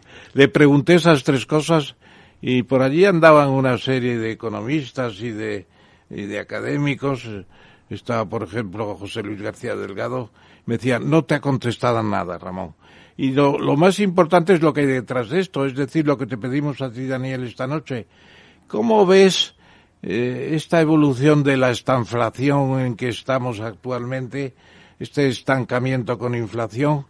Eh, va a derivar, esta mañana la IREF decía que no, que estamos muy bien y que vamos para adelante, va a ir a la cosa a una mm, peor estanflación, incluso una recesión, o por el contrario vamos a rebotar como no hemos hecho hasta ahora después de la pandemia, etcétera, para recuperar la, los niveles anteriores en mejores condiciones. Y sobre todo, y termino con esto, el lado social, el cheque para los pobres, entre comillas, para ganar votos, naturalmente, el cheque de los 200 euros, el ingreso mínimo vital, los fondos europeos de regalo, que no son de, de crédito, sino de subsidio, todo esto va a significar un, un, un avance más, más eh, digamos, más animoso y emprendedor del que hemos tenido hasta ahora? Pregunta. Pues eh, empiezo por el final. Yo creo que tanto el ingreso mínimo vital como el famoso cheque de los 200 euros y los fondos europeos pues van a tener muy poco impacto en la economía y en el bienestar de los ciudadanos. Fundamentalmente, ¿por qué? Pues todos lo podemos entender. El cheque de los 200 euros eh, mm, se va a pagar a personas que ganen uh, menos de 14.000 euros. Un sueldo de 14.000 euros ya solamente por la inflación pierde prácticamente 1.200 euros eh, en un año, ¿no? Eh, solo para empezar. Entonces este tipo de ayudas pues nunca, nunca compensan el efecto devastador que tiene la inflación, particularmente con las clases más bajas. Y el caso de los fondos europeos es más paradigmático, porque todos recordamos el bajísimo efecto multiplicador inexistente, por otro lado, que tuvo el plan Juncker, que fue absolutamente pues, muy importante en cuanto a fondos movilizados. Y en este caso en particular, los fondos europeos tienen un efecto todavía inferior porque además una cantidad muy importante van a gasto corriente sin rentabilidad económica real. Por lo tanto, el efecto multiplicador que comentaba el gobierno en su presentación, pues es más que imposible y, yo creo que ya se está notando no solamente en España, sino en el resto de Europa, donde se han ido recibiendo esos fondos. Yo creo que el riesgo de recesión está aumentando de manera eh, muy importante. Ahora mismo la eurozona, el riesgo de recesión, según las estimaciones tanto de JP Morgan como de Nomura o de otros bancos, pues se mueven entre el 70 y 80%. ¿Y por qué es fundamentalmente eso? Porque yo creo que es importante recordarle a la gente la diferencia entre recesión y crisis. Recesión son dos trimestres de caída del PIB el PIB, como todos los que nos están escuchando saben, es el gasto público más el gasto de las familias, más la inversión, más las exportaciones, menos las importaciones. Y de esos factores, el gasto público, simplemente por el efecto base, tras haber gastado sin descanso entre el año 2020 y el año 2021, pues se va a contraer se contrae también el eh, sector exterior porque aumentan las importaciones más de lo que suben las exportaciones. Y además, el consumo se ralentiza por el efecto de la inflación. Por lo tanto, tienes eh, tres elementos de la suma que genera el Producto Interior Bruto que no están, digamos, con viento de cola. Y yo creo que eso es lo que debemos tener en cuenta. Pero me parece importante diferenciar entre recesión y crisis, porque eh, no estamos en la misma situación que estábamos, por ejemplo, en el año 2008. Eh, ni el endeudamiento de las empresas, ni la, eh, ni la calidad de ese endeudamiento a nivel de las familias y las empresas, ni la posición de los bancos centrales es, es la misma, ¿no? Yo creo que, por lo tanto, pues eh, el riesgo de, recesión es elevado desde el punto de vista técnico que conocemos todos los economistas pero la gente debería al menos tener, si le puede servir de cierto, digamos, de cierta, eh, de cierto consuelo, la diferencia entre recesión y crisis. Daniel, eh, hablabas de Nomura, comentaba en su informe Nomura que España la veía en una situación menos crítica que al resto de las economías europeas. No sé si desde Japón las cosas se ven eh, distantes, pero nosotros estamos aprovechando a un ritmo muy inferior que al resto de los otros grandes países los, eh, las ayudas Next eh, Generation. había una noticia que seguro que conoces hace poco de la diferencia entre ese aprovechamiento entre España y Francia habíamos, eh, nosotros habíamos gastado, no sé si 2.600 millones y ellos 12.600, o sea, cinco veces más cuando les habían adjudicado cinco, la mitad de fondos que, que a nosotros. O sea, nuestra capacidad de ejecución y de, poner en marcha las cosas es muy inferior. Nuestro aparato del Estado es bastante lamentable y, bueno, y seguramente por ese, ese perfil partidista que tiene con frecuencia, pues eh, hace que no, no sean los mejores los que estén gestionando eh, esas, esas cosas. Eh, ¿Te parece, al margen de que no es una crisis, como dices tú, claro, es cierto, no es una crisis sistémica, sino es, hay elementos exógenos que están provocando esa, la situación de, de, de esta inflación, pero ¿te parece que con, siendo los últimos de la clase en salir de la pandemia desde el punto de vista económico, siendo los casi de los peores en el aprovechamiento de los Next Generations, a nosotros en particular ese parón, que es lo que significa esta, este, esta recesión, esta, esta pérdida de producción eh, global del sistema, no nos puede conducir a una crisis real? Bueno, yo creo que España efectivamente no está en una situación mejor que otros países de su entorno. Las estimaciones de Nomura incluyen una expectativa de crecimiento del consumo que es simplemente imposible con los datos que ya tenemos del primer trimestre y los que se avanzan tanto por la IREF como por otros analistas para el segundo. Entonces, eh, lo primero sobre esa percepción de que no vamos a estar mm, o que vamos a estar mejor que otros países europeos en la en esta situación del segundo y del tercer y cuarto trimestre viene mm, fundamentalmente por el hecho de que tenemos menos exposición al gas ruso, cierto, pero eso no significa que el coste del gas para nosotros vaya a ser menor, cosa que debemos tener en cuenta. ¿no? Eh, el coste del gas es eh, internacional y las diferencias son muy pequeñas. Entonces yo creo que España, como bien dices, parte de primero de ir detrás ya en la recuperación previa a esta situación actual eh, del resto de los países, un grado de ejecución mucho menor de los fondos europeos y además unos problemas estructurales que luego lo que suelen generar es pues que sea que nos sea más difícil recuperarnos. ¿no? Y, eh, el eh, primero es el tamaño empresarial, tenemos empresas fundamentalmente microempresas. El segundo también son los factores eh, que tiene el presupuesto español, que no tiene, por ejemplo, el presupuesto alemán, que son toda una serie de desequilibrios que aumentan con la inflación y que en otros países no existen. Por lo tanto, eh, yo no yo no confiaría en esa idea de que España va a estar mejor que Alemania y Francia, además por el propio eh, por el propio hecho de que Alemania y Francia son nuestros principales socios comerciales y Alemania y Francia entran en recesión nos llevan eh, junto con ellos. De la manita al, al foso, ¿verdad?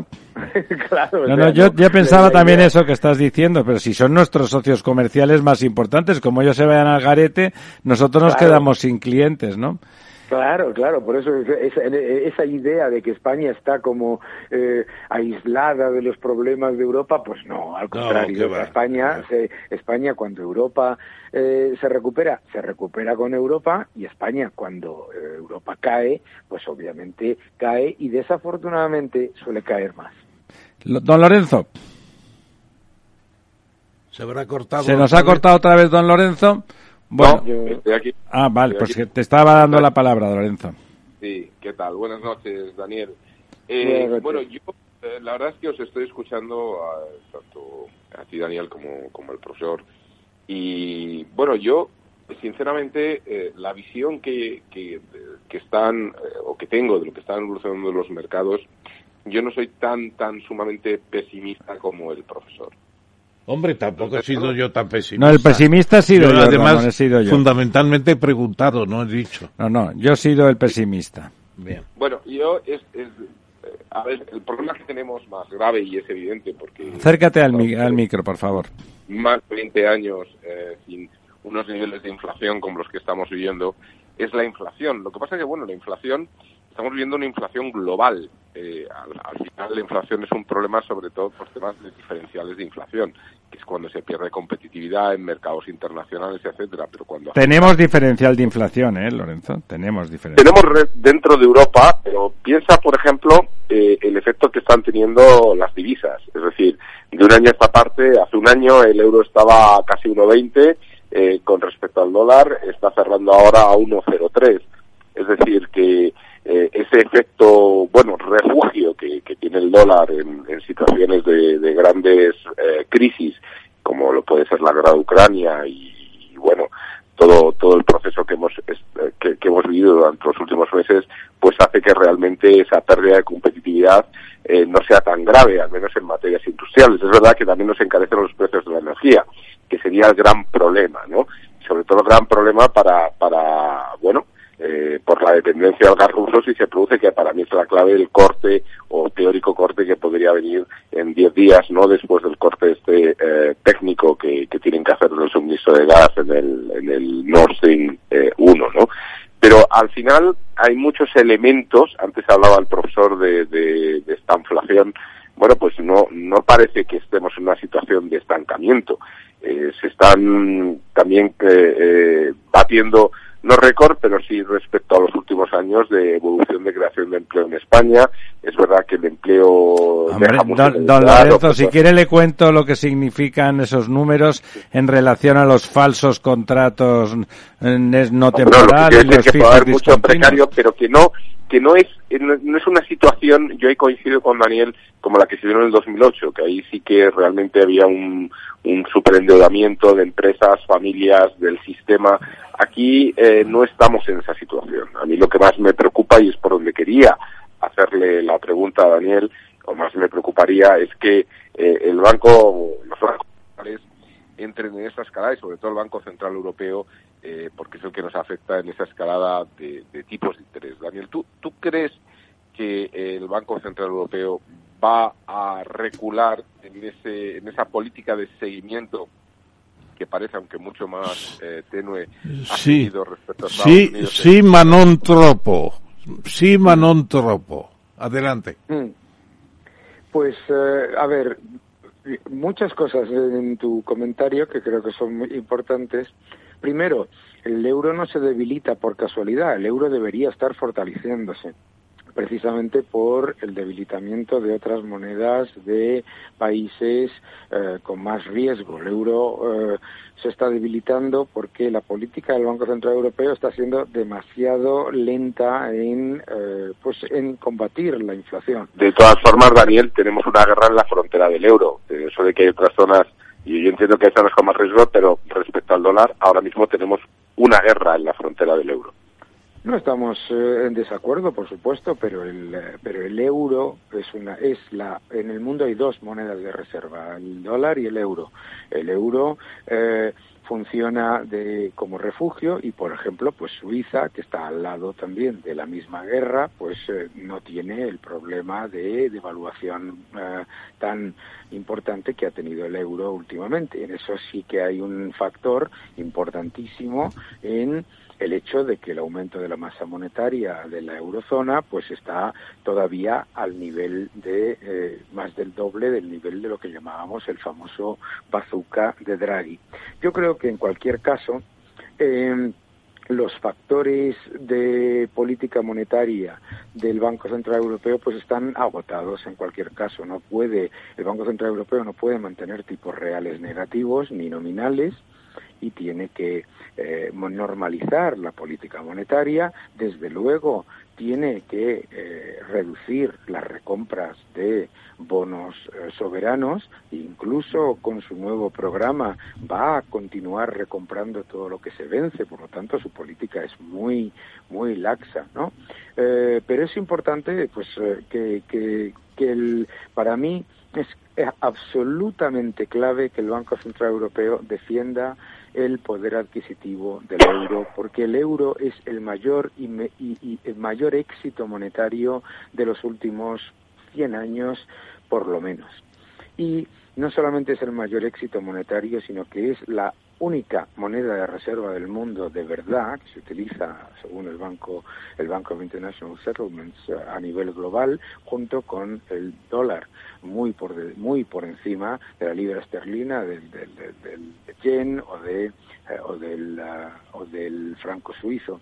Entonces para mí es clave que aceptemos que es que somos una de las monedas de reserva del mundo, pero no somos la moneda de reserva del mundo. Es decir, cuando la Reserva Federal sube los tipos, aumenta la demanda de dólares global.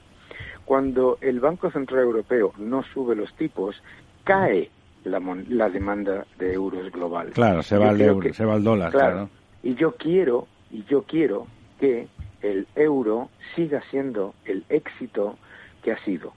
Y si caemos en el error de pensar que un euro débil es bueno para las exportaciones, deberíamos caer en la realidad de que la eurozona entra en uno de los mayores déficits comerciales de su historia, precisamente todas las veces que se ha dedicado a depreciar el euro. ¿Por qué? Porque, como bien has dicho tú, se disparan las importaciones y se dispara el coste de las importaciones y no solamente en una época de guerra, recordemos el año 2012 al 2014 y en otros en otros periodos. Por lo tanto, para mí es importante que el Banco Central Europeo recobre esa mm, esa prudencia de verdad que ha tenido siempre con respecto a lo más importante, que es preservar el éxito que es el euro. Porque en el momento en el que empiezas a jugar a ser la Reserva Federal sin ser la Reserva Federal, porque, ojo, el Banco Central Europeo ha sido el 100% de las compras netas de emisiones de los estados soberanos durante dos, tres años. La Reserva Federal jamás ha sido el 100% de las compras netas de bonos soberanos de, Estados Unidos. Yo he trabajado, he tenido el honor de trabajar con dos gobernadores de Reserva Federal que siempre tienen un ojo en la demanda global de dólares. Y el, eh, y el del Banco Central Europeo tienen que hacer eso. Y los que nos, eh, a veces nos llaman antieuropeos por criticar la política excesivamente laxa del Banco Central Europeo, no es que yo no soy antieuropeo, todo lo contrario. Lo que quiero es que el euro sea el éxito que ha sido hasta ahora y que no caiga en el error que cometió la libra esterlina en los años 70, que desapareció como moneda de reserva del mundo por constantemente testar los límites de la política monetaria. El Banco Central Europeo no puede tener un balance que es prácticamente el 80% del eh, PIB de, esta, de la eurozona. No puede. A mí me parece, me parece, Daniel, que estas últimas cosas que has dicho si estuvieran sentados en esta mesa redonda la señora Lagarde, eh, Luis de Guindos, incluso José Manuel González Páramo, te darían toda la razón.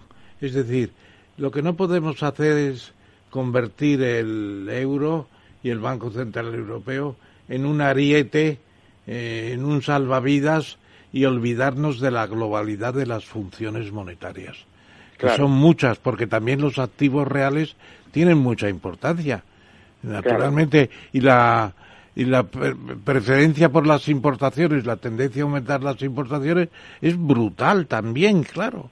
Entonces, a mí me parece que está muy bien esa recomendación al Banco al Banco Central Europeo está muy bien. Deberías escribir un artículo pronto sobre ese tema, eh, que ya seguramente lo tienes escrito. Daniel, pues Didi, perdona, perdona, habla, habla, di, lo que lleva contesta el profesor. No, lo que para mí es, de verdad que es muy importante, y de verdad que es muy importante porque eh, en el Banco Central Europeo eh, ahora mismo se están encontrando con la sorpresa de una subida de primas de riesgo.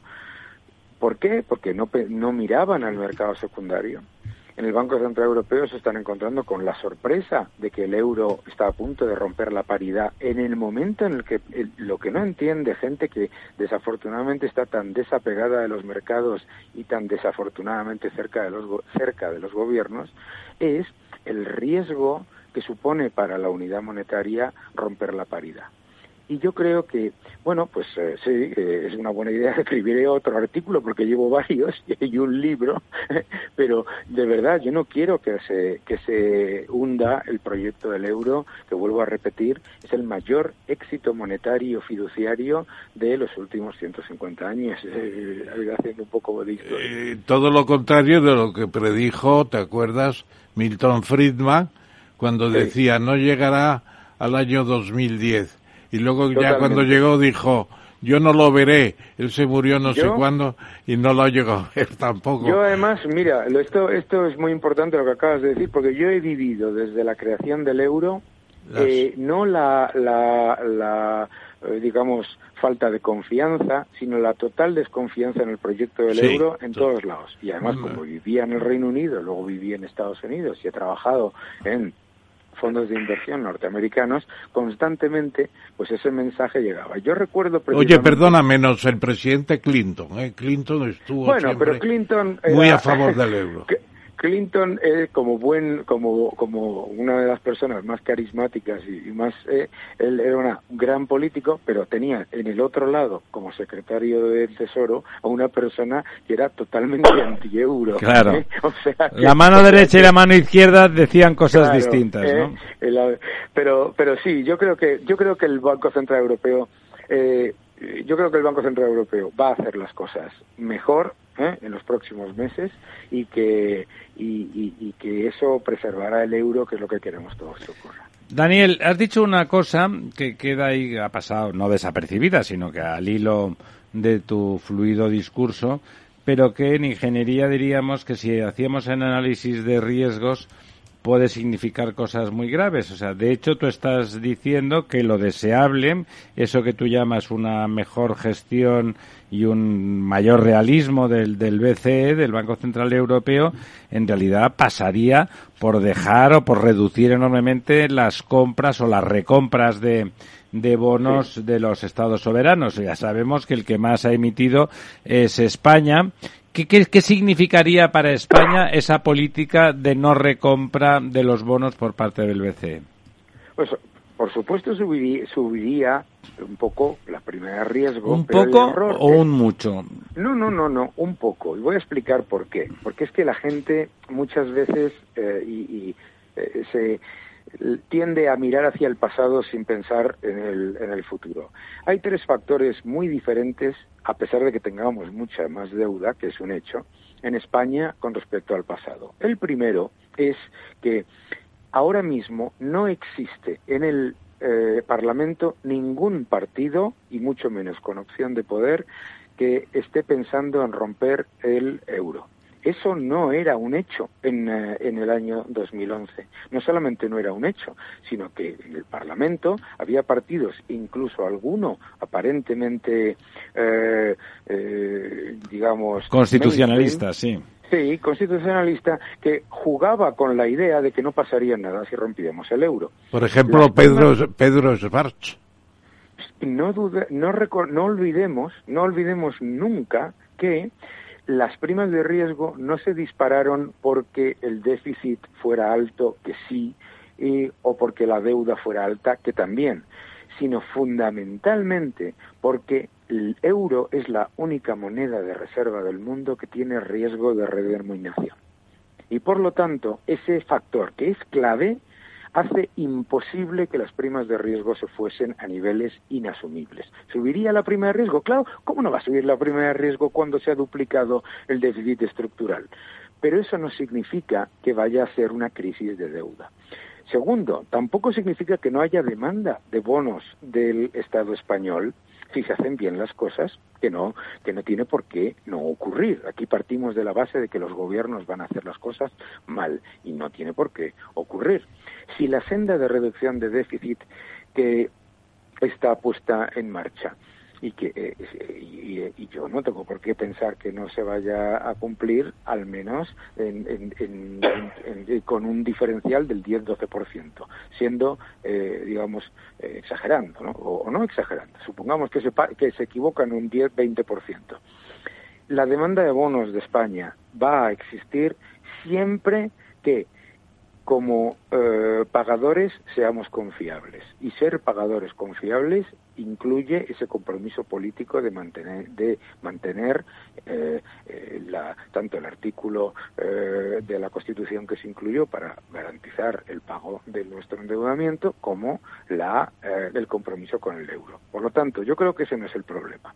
El problema no es que suba la prima de riesgo un poco ahora. El problema ha sido cuando la prima de riesgo estaba artificialmente deprimida por las recompras del 100% de las emisiones netas, que siempre es una mala idea. Porque si yo tengo una tienda y tengo un solo cliente que me compra todo lo que yo produzco, yo no sé cuál es el precio. El precio real, claro. El precio real de mi producto. El problema no es la prima de riesgo de hoy. El problema no es que haya un problema de fragmentación, que no lo hay. El problema era, hace un año, tener primas de riesgo tan bajas y eh, estados emitiendo a tipos negativos. Pero en cualquier caso, sí se, eh, ¿qué es lo que ocurre cuando le prestas atención al mercado secundario? Yo recuerdo cuando dijeron, bueno, empieza Estados Unidos a dejar de recomprar bonos del Estado, la inflación está al 8%, el bono de Estados Unidos se va a ir al 4, 4,5, 5%. Pues tocó el 3,2 y bajó al 2,8. ¿Por qué? Porque eh, no siempre el problema fundamental de la gente que le tiene miedo al mercado es que le tiene miedo al mercado no porque el mercado no funcione, sino porque piensa que puede engañar al mercado. Y la realidad es que los bonos de España se venderían sin el más mínimo problema sin la intervención del Banco Central Europeo, es verdad que a un coste un poquito superior, como es normal, por otro lado, con la inflación que hay, ¿eh? pero eso no supondría ni un problema de crisis de deuda, ni un problema de financiación, ni mucho menos la quiebra, como dice alguno, ni nada de nada de eso, porque no nunca miramos el otro lado de una emisión de deuda, que lo que para nosotros es un pasivo, para muchos bancos centrales es un activo. y siempre que el euro sea una moneda de reserva del mundo, nuestra deuda dentro del euro es un activo para otros bancos centrales. Don Lorenzo. Bueno, yo eh, en parte diciendo de lo que estaba comentando Daniel. O sea, yo creo que las primas de riesgo pueden sufrir en los mercados secundarios precisamente ataques especulativos que podrían llevar a situaciones insostenibles. Tú antes comentabas que mientras seamos Vamos permíteme solamente darte una pincelada. Una, ¿eh? yo he trabajado en el fondo que es el mayor fondo de eh, bonos del mundo. Tres billones de dólares de activos bajo gestión. Si ese fondo en el que nosotros estábamos, cuando yo estaba, es incapaz de subir o bajar, obviamente, porque lo que, es un fondo fundamentalmente compra, subir o bajar las primas de riesgo, no lo hace un señor que mueve una centésima parte de eso. Y además por la, por la siguiente razón. Si hay alguien que, que decide un día, yo voy a intentar eh, Mm, que suba mucho la prima de riesgo de España. Y los fundamentales que yo acabo de mencionar son correctos, tienes en el otro lado a cualquiera de los centenares de miles de, multi, de fondos multimillonarios, porque recordemos, en el mercado de bonos, el 99% de los activos bajo gestión solamente pueden comprar. Entonces, la idea de que eh, no, no son ataques especulativos. El ataque especulativo que sufrió Europa fue la entelequia de Marine Le Pen y del otro y del otro y del otro y de Varoufakis, que lo tuve yo en una charla, y de la tal, diciendo que si nos salíamos del euro se, se solucionaba todo.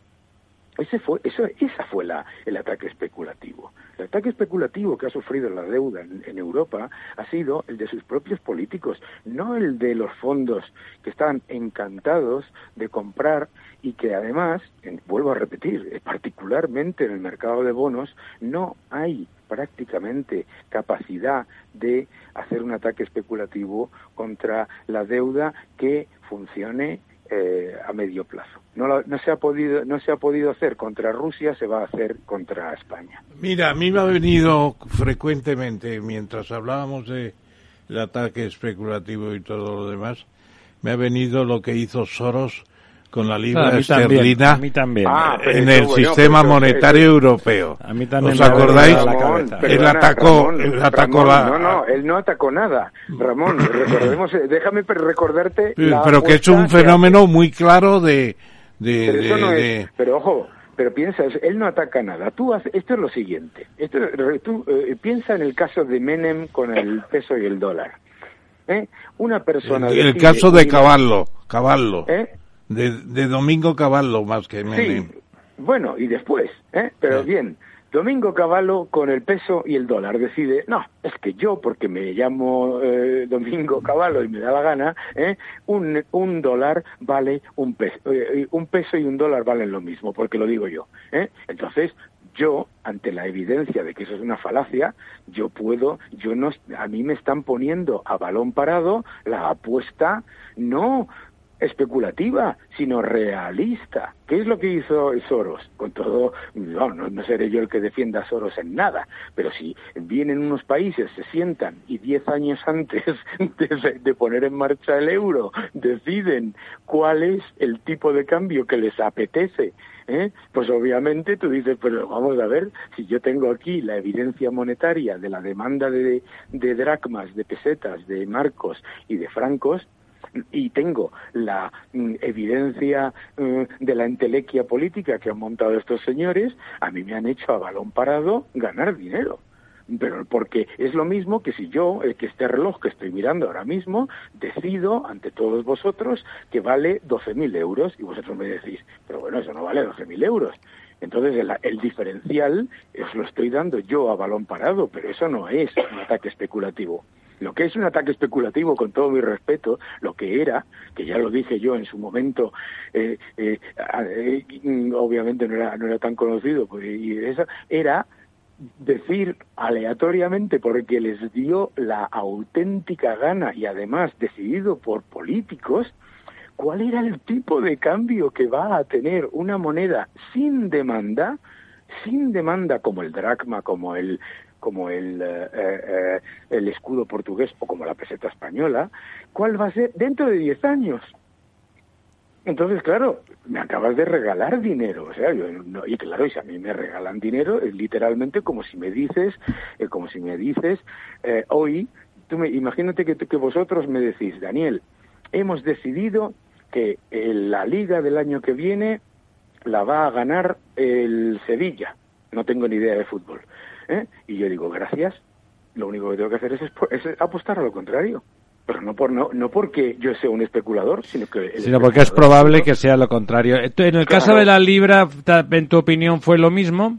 Lo mismo, lo mismo, porque fíjate lo que estaba haciendo la libra. O sea, tú tienes un banco central, el Banco de Inglaterra, en el que el eh, Banco de Inglaterra está emitiendo tres veces más moneda de la demanda de la, que tiene la libra. Y además, la- eh, el Reino Unido eh, pasa a meterse en un enorme déficit comercial que significa vender libras y comprar dólares. Y entonces el, el, el gobierno quiere decir cuál es el tipo de cambio de la libra. Pues lo lleva muy claro. Esto es como lo del COPEC ruso, ¿sabes? Eh, cuando te decía eh, la Unión Soviética que el COPEC eran, se- eran 74 contra el dólar. Y decía, bueno, sí, por gracias. ¿Sabes? Gracias por decírmelo. Es una tontería como la copa de un pino. Es decir, eh, mm, que, que eh, eh, yo voy a, más allá. La especulación no la hizo Soros, la especulación se la crearon los que decidieron que Depreciar dos la libra. 22. Claro, es como, ya lo digo, como en la silla en la que yo estoy sentado, de repente te digo, Ramón, esta silla vale 50.000 euros. Y tú me dices, no. porque no los vale. Ya. Bueno, Por oye, otro lado, ojo, por otro lado, fíjate, eh, fan flows. ¿eh? George Soros.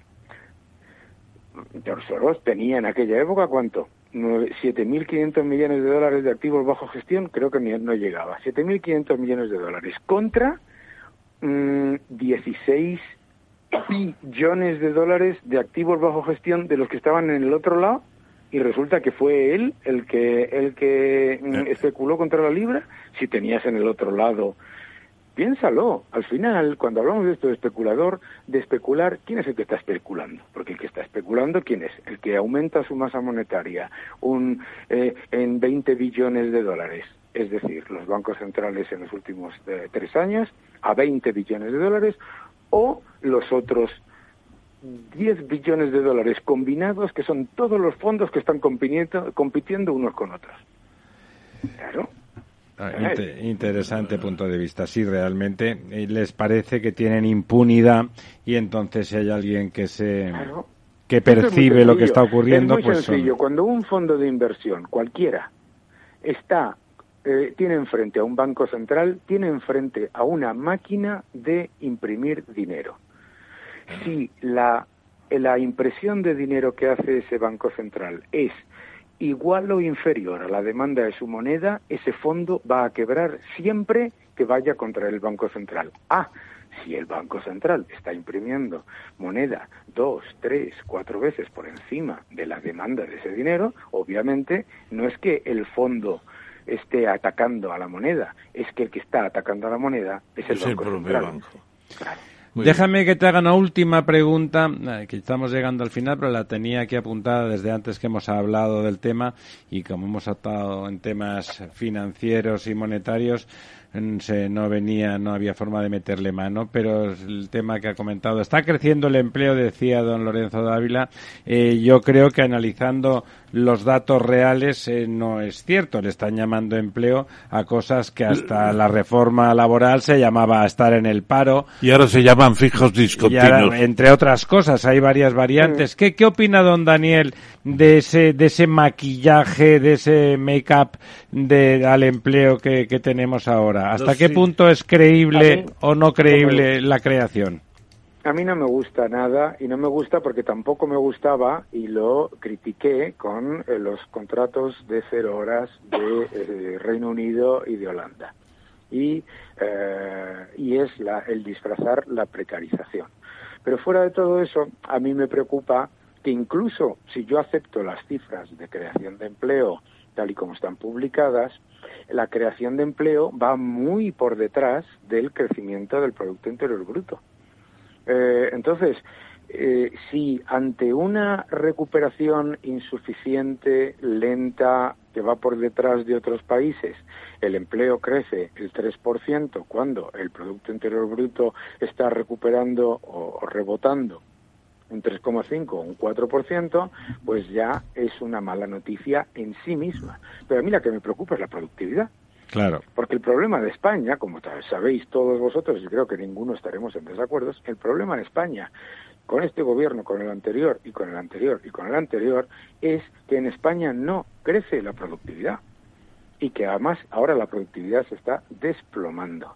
Y cuando la productividad se desploma y el, y el empleo, entre comillas, crece por factores no estructurales, detrás luego viene pues lo que nos ha pasado siempre.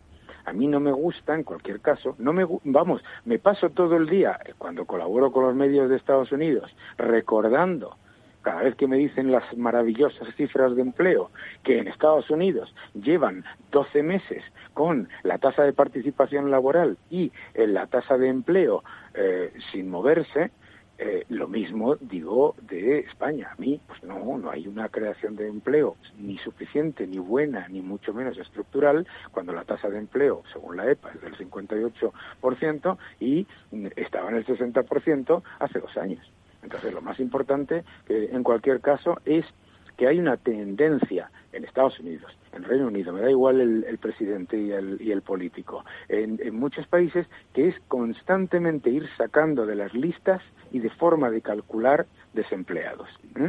Y, eh, y eso luego lleva a la sorpresa de que se te diga que, oh Dios mío, en Estados Unidos el mercado laboral está tan, tan, tan, tan eh, mm, tensionado y, y, los salarios reales están cayendo. Hombre, por favor, un 3,9%. Entonces, yo creo que tenemos un importantísimo problema de disfraz de, el, de infraempleo en los países desarrollados. Y en España, que además de tener ese, de, caer en esa misma política que estamos haciéndolo ahora, eh, y también se ha hecho en el pasado. Eh, además, encima tenemos una tasa de paro que, claro, pues tú ves la lista de los datos de junio, los datos de junio, los desempleados, eh, eh, incluyendo los desocupados que no aparecen como parados, son 3,3 millones. Pues hombre, pues no, no son, no son datos con, con los que estar contentos, sobre todo ¿por qué? Porque no hay una tendencia estructural. Y eso me preocupa, ojo, no solamente en España, me preocupa muchísimo en Alemania, donde me están contando que todo va fenomenal, con 8 millones de mini-jobs, me, preocupa en Reino Unido, donde, eh, no me, incluyen los contratos de cero horas, y me preocupa en España con lo de los fijos discontinuos, que obviamente pues es una manera de disfrazar temporalidad que no me gusta, igual que no me gustaba la del contrato único, que es exactamente lo mismo, que es convertir a todo el mundo en temporal. Muy bien, Daniel, muchísimas gracias. Eso que estás comentando, con el que total coincido absolutamente, en, en español se llama hacer trampas al solitario. es hacer trampas al solitario. Oye, ha sido, ha sido un placer. Eh, respondes a las expectativas en verbal exactamente igual que por escrito y por lo tanto esperamos tenerte como fichaje en las este otoño. El verano ya se nos echa encima. Este otoño que promete ser lamentablemente caliente seguramente pensar eh, pensar en voz alta a la economía va a ser importante. Y además querría ya decir yo que estamos pensando en tener un día en esta mesa redonda al señor Feijo. Núñez Feijo, ah, que está, como decíamos al principio, con la bandera de la economía, y yo creo que hay que ponerlo también a pensar en la mesa de los apóstoles. Oye, ¿qué te parece ya? Es que si seguimos hablando se me ocurren más cosas y no vamos a llegar tarde. ¿Qué te parece el, fichaje del economista de la Junta de Andalucía por parte de Feijó?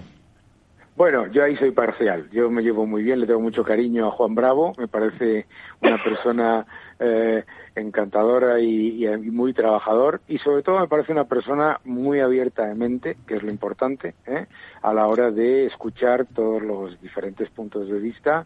O sea que bueno, eh, yo le tengo un, yo le tengo muchísimo aprecio. Sí, la gente habla bien de él. Lo cierto es que la gente. Yo soy muy parcial, la verdad. No, no soy buena persona a la que preguntarle porque le tengo un especial, un especial cariño. Estupendo. Muy bien, Daniel. Un abrazo. Muchísimas gracias por estar muy con fuerte. Muchas gracias. Buenas noches. Hasta luego. Todos los lunes de 11 a 12 de la mañana en Capital Radio tienes una cita con Rock and Talent. Un programa diferente que combina el talento con las canciones de rock más inspiradoras. De la mano de Paloma Orozco conocerás gente emprendedora, las startups más novedosas y las ideas más originales del mundo de la gestión. Rock and Talent. Los lunes nunca fueron tan sorprendentes. Si te gusta el pádel, en Capital Radio tenemos tu espacio. Todos los martes a las 22 horas saltamos a la pista para contarte la actualidad del World Paddle Tour, los torneos amateur, las novedades de las marcas y toda la actualidad relacionada con el segundo deporte más practicado de España. Esto es Paddle, los martes a las 10 de la noche en Capital Radio.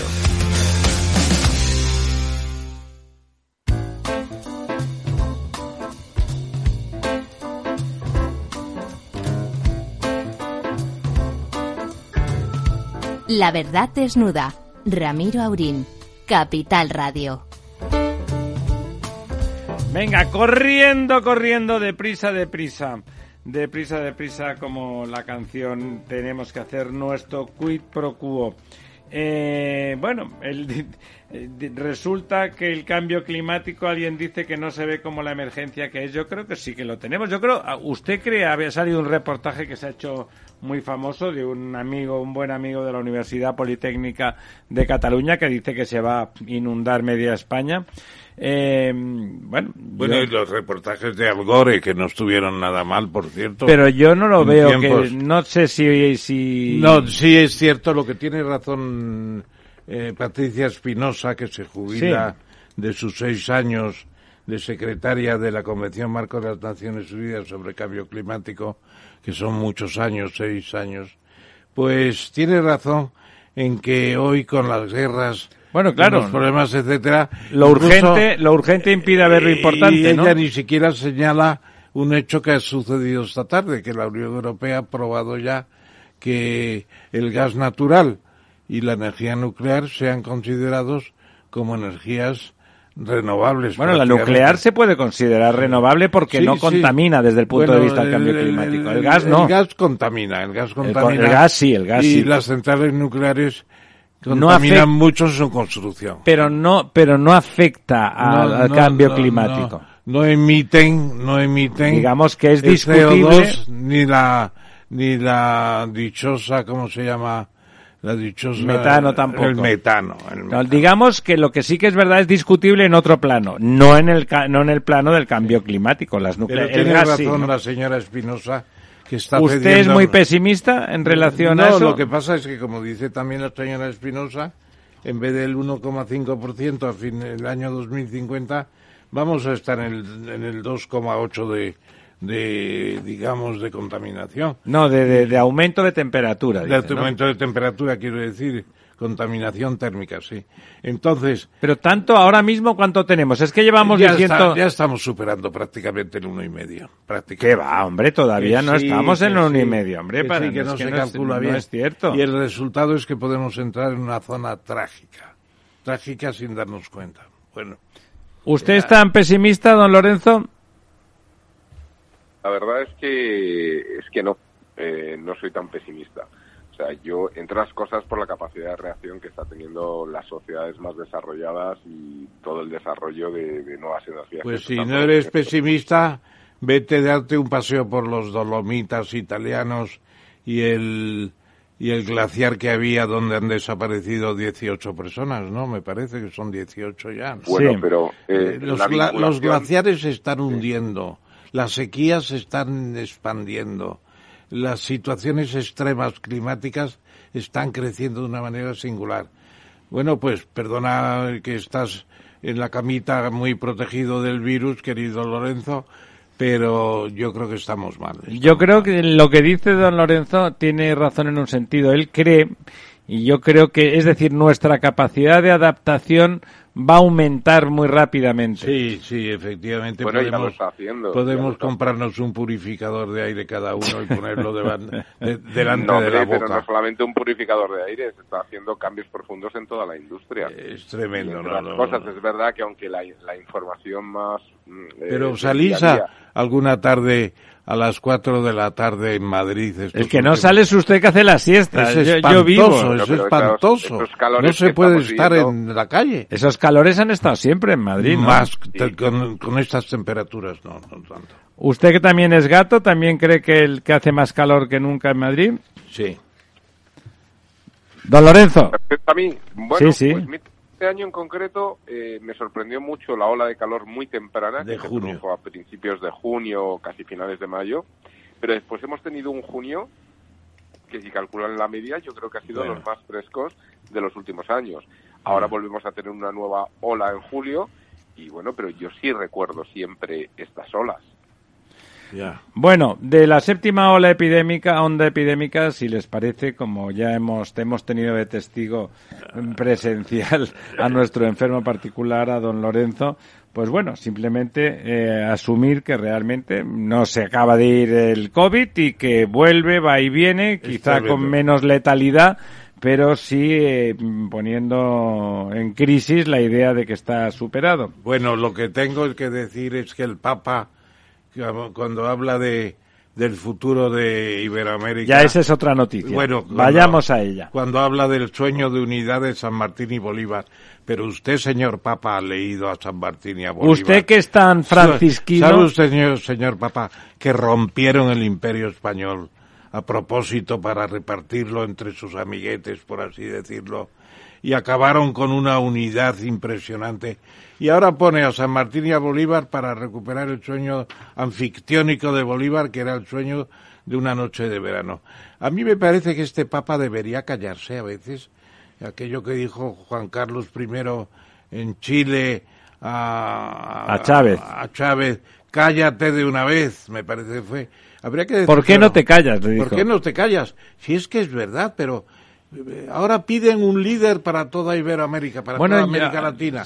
Bueno, pero ¿qué líder va a salir de la ruina, de la miseria, de, de la separación de esos países que están gobernados por personas que no saben dónde tienen la mano derecha y son dictadores muchos de ellos ya naturalmente?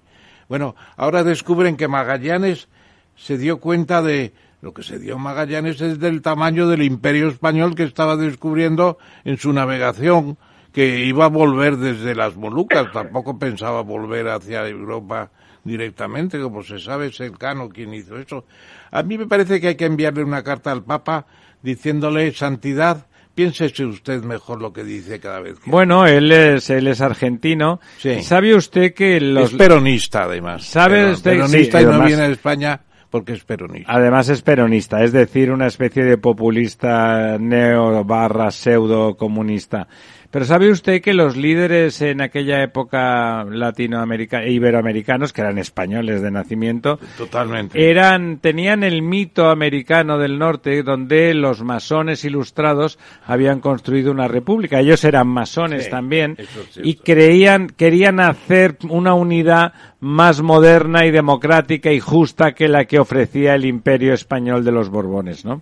Pues seguramente, y además ya eh, Flores Estrada, en defensa de las Cortes, hace el canto para que los americanos se incorporen a la idea de una España de ambos hemisferios demasiado tarde. Demasiado Además- tarde. Además, Fernando VII metía el remo por todo. Era un mal, fue un mal rey Fernando Un- VII. un desastre. ¿Algún comentario al respecto, don Lorenzo? No, me, me uno un poco a lo comentado con respecto al Papa Francisco. Yo creo que debería tratar quizá otro De aprovechar las ocasiones para callarse, ¿verdad? Yo, yo voy a preparar la carta y la, la- la semana que viene la autorizan ustedes para enviar. Bueno, a usted hay que autorizarle poca cosa. Mm.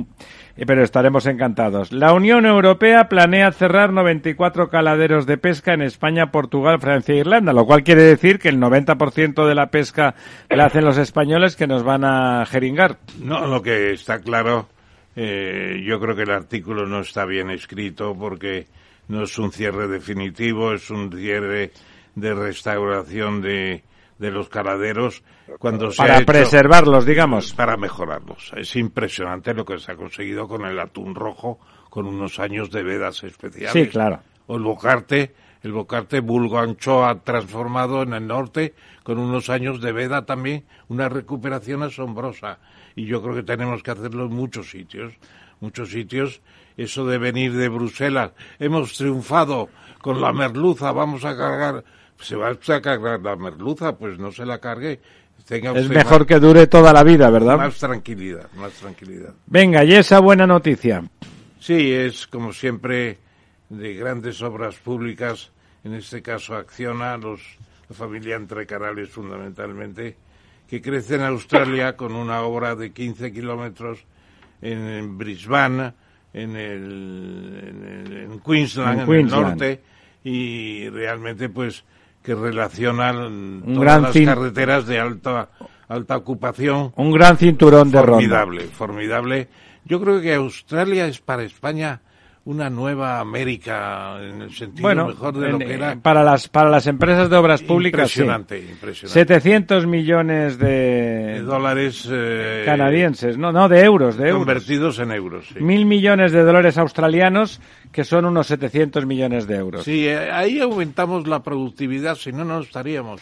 Nuestras empresas de exportación, Bueno, un es poco que ahí, en contra de lo que dice la, la calle, lo que No, lo que ocurre ahí, don Ramón, es que ¿quién va a Australia? Pues va un paquete de 20 ingenieros, por decir algo, Y y todo el resto lo contratan allí. Claro. Y esos trabajadores tienen la productividad australiana y los ingenieros pues son profesionales de primer nivel que tienen la productividad que Y conviene, sobre todo la productividad de la maquinaria.